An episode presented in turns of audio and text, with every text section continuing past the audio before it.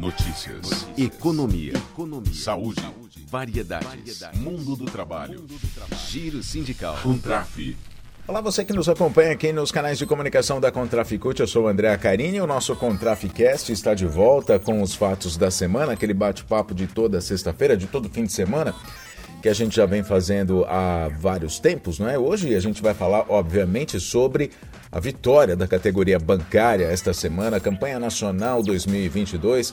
Era o bora ganhar esse jogo, agora ganhamos esse jogo. A semana foi de intensas negociações entre o Comando Nacional dos Bancários e a FENABAN e o resultado foi um acordo. Para este ano, reajuste de 8% nos salários, 10% nos vales refeição e alimentação e mil reais de adicional no Vale Alimentação, valor que vai ser pago até outubro.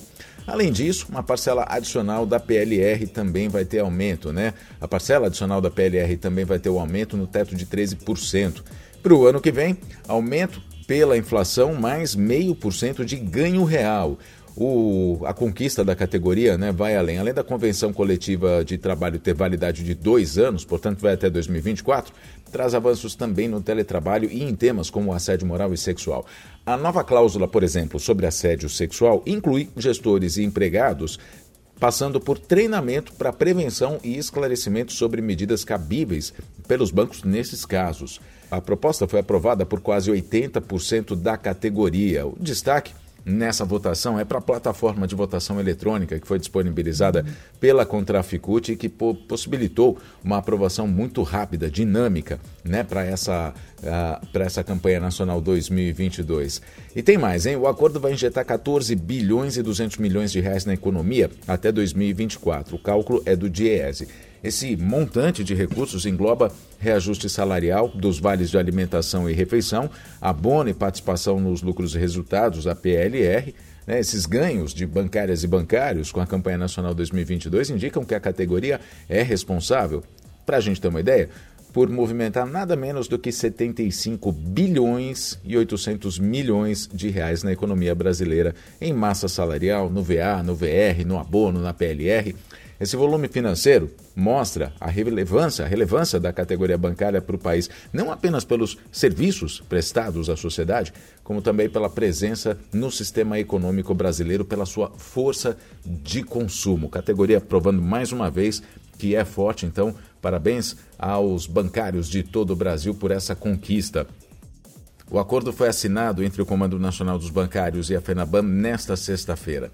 E a gente lembra também que o acordo valeu para todos os bancos, públicos e privados. E a gente vai ouvir os bancários sobre o acordo. Primeiro, João Fukunaga, que é da Comissão de Organização dos Empregados do Banco do Brasil, sobre a negociação. E, claro, sobre a negociação específica do Banco do Brasil. Tivemos uma conjuntura difícil esse ano, com um debate muito importante e uma tentativa da FENABAN de nos derrotar. Nós conseguimos superar isso, trazendo ganho para o trabalhador, seja no VA, no VR, seja na própria PLR, que compõe a cesta econômica nossa.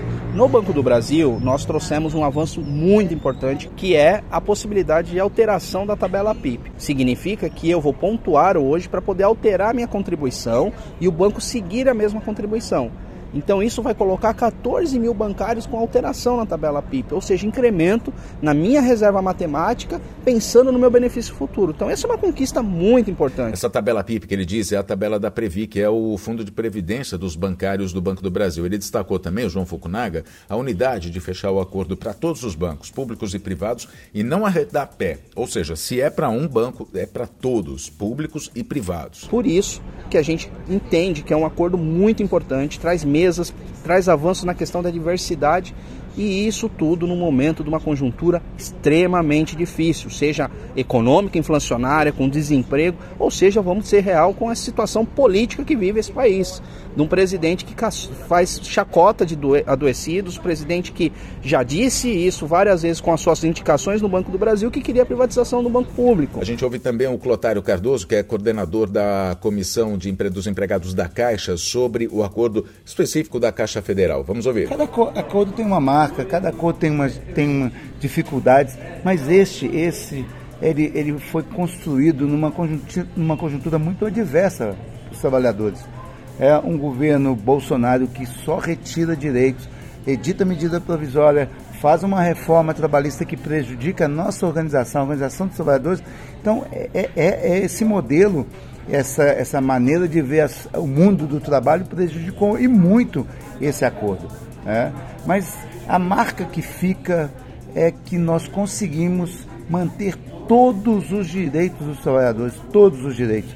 E os bancos, a Caixa, o Banco do Brasil vieram para a mesa com essa intenção de retirar direitos, direitos é, conquistados ah, durante anos e com muita greve, com muita luta, e, e nós garantimos isso. Então, a grande marca para mim desse acordo é, foi essa resistência dos trabalhadores. Ele cita também como avanço no acordo o teletrabalho, que vai vir com ajuda de custo e registro de jornada, que é algo muito importante.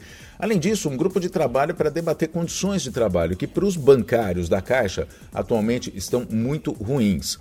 Gente vai ouvir também o Cleiton Moraes, que é dos bancários do Distrito Federal, Sindicato dos, uh, dos Bancários e Bancárias do Distrito Federal, que destaca a estratégia dessa negociação, né? toda a estratégia envolvida na negociação entre o Comando Nacional dos Bancários e a FENABAN. Os bancos, ele disse, vieram com a ofensiva de retirar direitos como se isso fosse normal. A estratégia de luta e a participação, contou com a participação dos bancários e das bancárias a partir das consultas nacional e dos congressos, deu substância né, para que nas assembleias, né, de, inclusive de, de reprovação né, da proposta, de rejeição da proposta eh, que assegurava a perda de direitos né, para os trabalhadores, desse musculatura para o Comando Nacional avançar nessas questões que são fundamentais para os bancários e para as bancárias.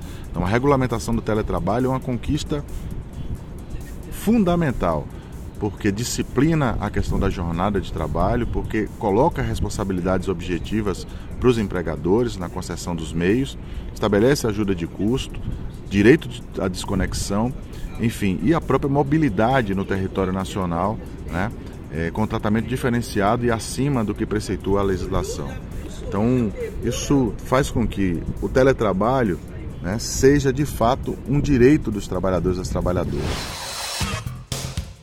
Agora a gente destaca o Brasil aqui no Contraficast, nos fatos da semana. Os destaques dessa semana foram os seguintes, né? Aquilo que a gente pode dizer que foram os assuntos mais comentados, não só pela imprensa, como pelas redes sociais também. As pesquisas que foram lançadas essa semana, que foram publicadas, na verdade, essa semana né, que mostram, foi o IPEC, o IPESP e também o Datafolha, que mostram a liderança de Luiz Inácio Lula da Silva na corrida ao Palácio do Planalto nas eleições de 2022. O último Datafolha, inclusive, que foi divulgado na quinta-feira, dia 1 de setembro, mostra uma diferença de 13 pontos de Lula para Bolsonaro.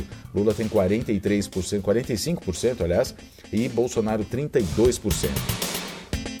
Tem que explicar. Escândalo. levantamento do UOL mostrou que a família Bolsonaro, chamada de o clã Bolsonaro, já comprou 51 imóveis com dinheiro vivo, em espécie, total de 26 milhões de reais. Mais destaques, outro assunto muito comentado foi o brasileiro que tentou matar a vice-presidente Cristina Kirchner na Argentina. Raio-X do cidadão. Ele é fascista, inclusive com tatuagem é, com motivos nazistas, né? O fato expõe a violência extremista, não só no Brasil, mas em toda a América Latina, em todo o mundo, né? A violência política extremista praticada pela extrema-direita. Nos Estados Unidos, inclusive, Joe, Joe Biden, na, nesta sexta-feira, deu uma declaração uh, muito dura a respeito das ações de Donald Trump, dizendo que a, a democracia americana está ameaçada. Né? E isso tudo coloca lideranças aqui no Brasil em alerta, inclusive, né? Uh, evitando serem vítimas dessa violência da extrema-direita. E agora, para fechar, para quem gosta de rock, Rock in Rio começou nessa sexta-feira com Iron Maiden, com Justin Bieber, vai ter outras atrações também, vai ter o Pantera e o festival no todo, que vai até o dia 11 de setembro, vai trazer Justin Bieber, Coldplay, Green Day, Guns N' Roses, tudo isso no internacional. Já os brasileiros, aí vai ter Ivete Sangalo, vai ter Capital Inicial, vai ter a Maria Rita, filha deles Regina, Djavan até Jorge Aragão e ainda a All Stars Rock Band, que tem Dinho Preto do Capital Inicial, o Andreas Kisser, que era do Sepultura, o João Baroni, baterista, super baterista dos Paralamas do Sucesso, e o Liminha, para quem não conhece o Liminha, responsável por grandes sucessos nas, na década de 80, principalmente. Ele produzia, ele era produtor, produziu um monte de gente, inclusive Titãs, Marina é, e várias outras bandas. O Liminha, um grande produtor que faz parte aí dessa All Stars Rock Band, que vai fazer parte da, do line-up, vamos dizer, né, da programação do Rock in Rio. Bom, a gente fica por aqui nesse Contraficast. Nos falamos na próxima semana. Fique bem, até lá.